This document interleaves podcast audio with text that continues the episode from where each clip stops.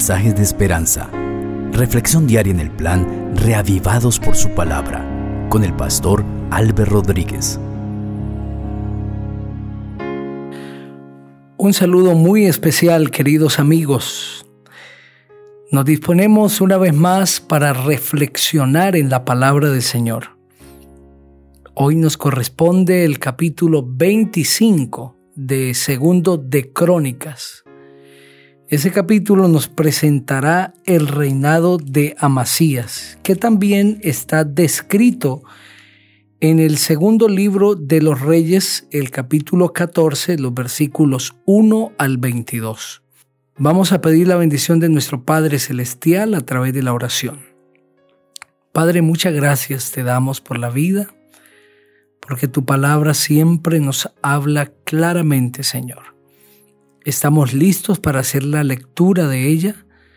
Te pedimos que hables a nuestro corazón, que nos llenes de la sabiduría que concede el Espíritu Santo y al entender el mensaje podamos también ser desafiados, motivados para el estudio, para el crecimiento espiritual y sobre todo para la práctica.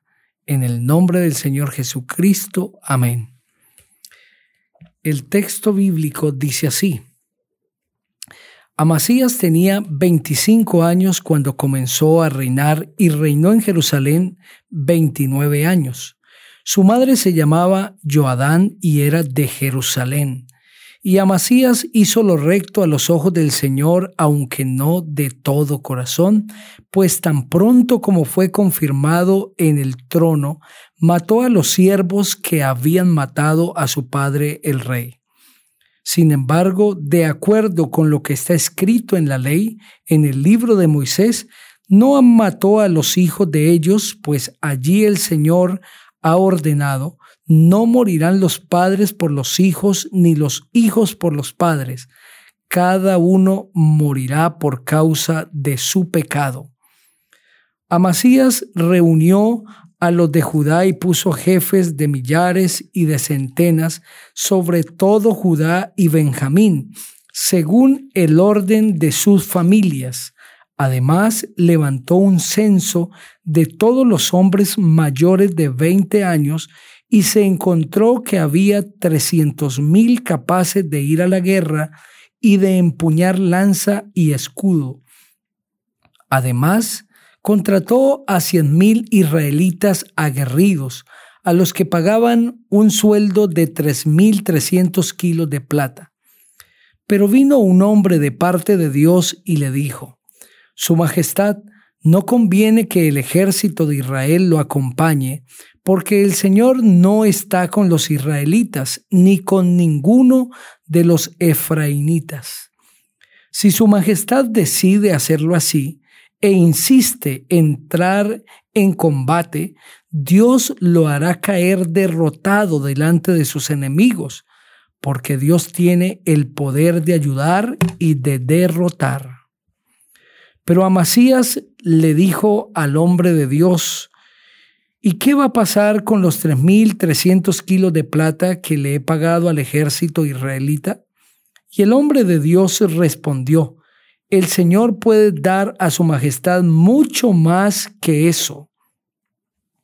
Entonces Amasías apartó a su ejército del ejército efraínita que había venido en su ayuda y les ordenó que se fueran a sus casas. Ellos se enojaron grandemente contra Judá y encolerizados volvieron a sus casas. Pero Amasías salió con su ejército y se dirigió al valle de la sal, y allí mató a diez mil de los hijos de Seir. Los hijos de Judá, por su parte, tomaron vivos a tres mil, a los que llevaron a la cumbre de un peñasco y desde allí los despeñaron y todos ellos murieron hechos pedazos. Mientras tanto, los del ejército que Amasías había despedido y que ya no fueron con él a la guerra, invadieron las ciudades de Judá desde Samaria hasta Bet Jorón y mataron a tres mil de ellos y los despojaron por completo. Al volver a Masías de haber derrotado a los edomitas, trajo consigo los dioses de los hijos de Seir, los reconoció como dioses y los adoró y les quemó incienso. Entonces el Señor se encendió en ira contra Amasías y envió un profeta a que le dijera, ¿por qué has ido tras los dioses de otra nación que no libraron de tus manos a su pueblo? Mientras el profeta le decía esto, Amasías le respondió, ¿acaso te han nombrado consejero del rey? Déjate de tonterías. ¿Acaso quieres que te maten?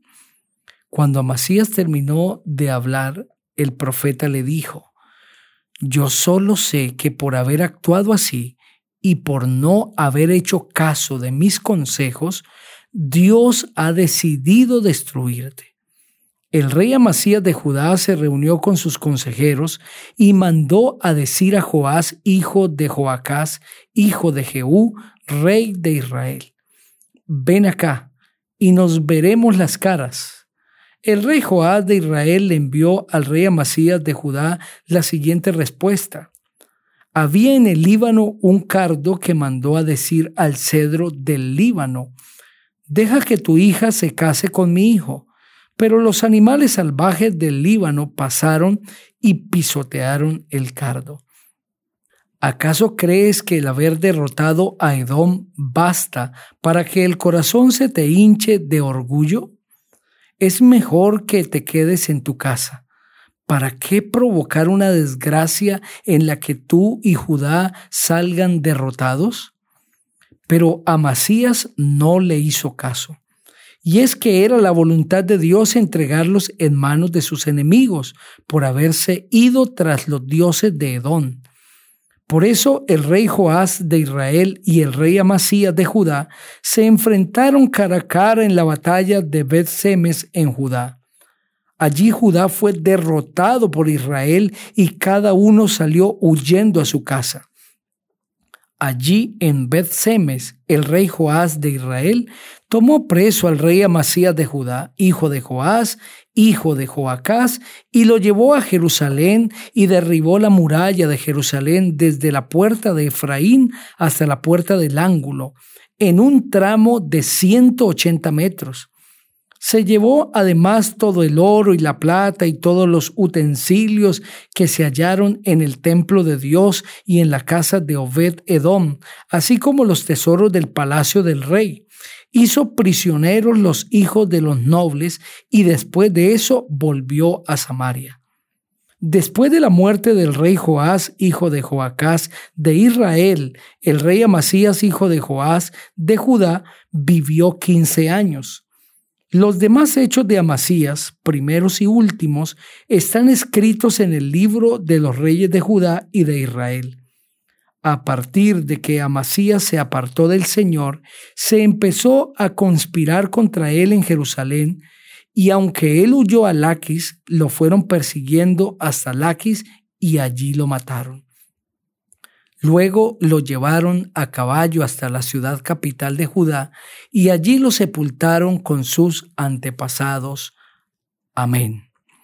Qué triste es la historia de Amasías.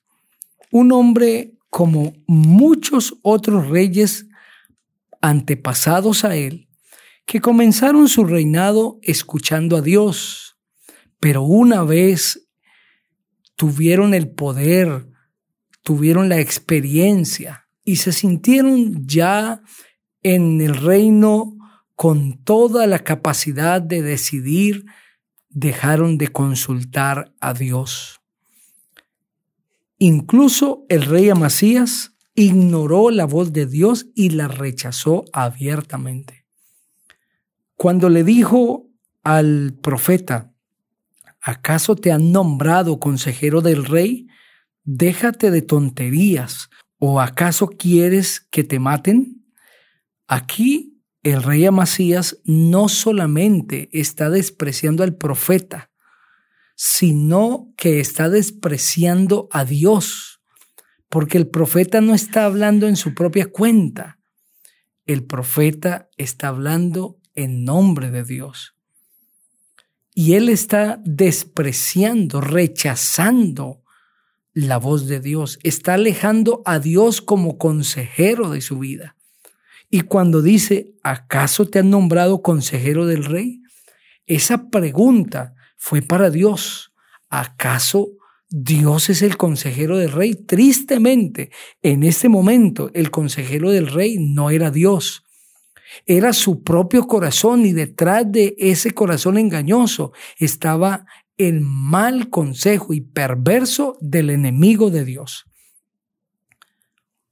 El rey Amasías en su vida ejemplifica la experiencia de millones de personas hoy en el mundo.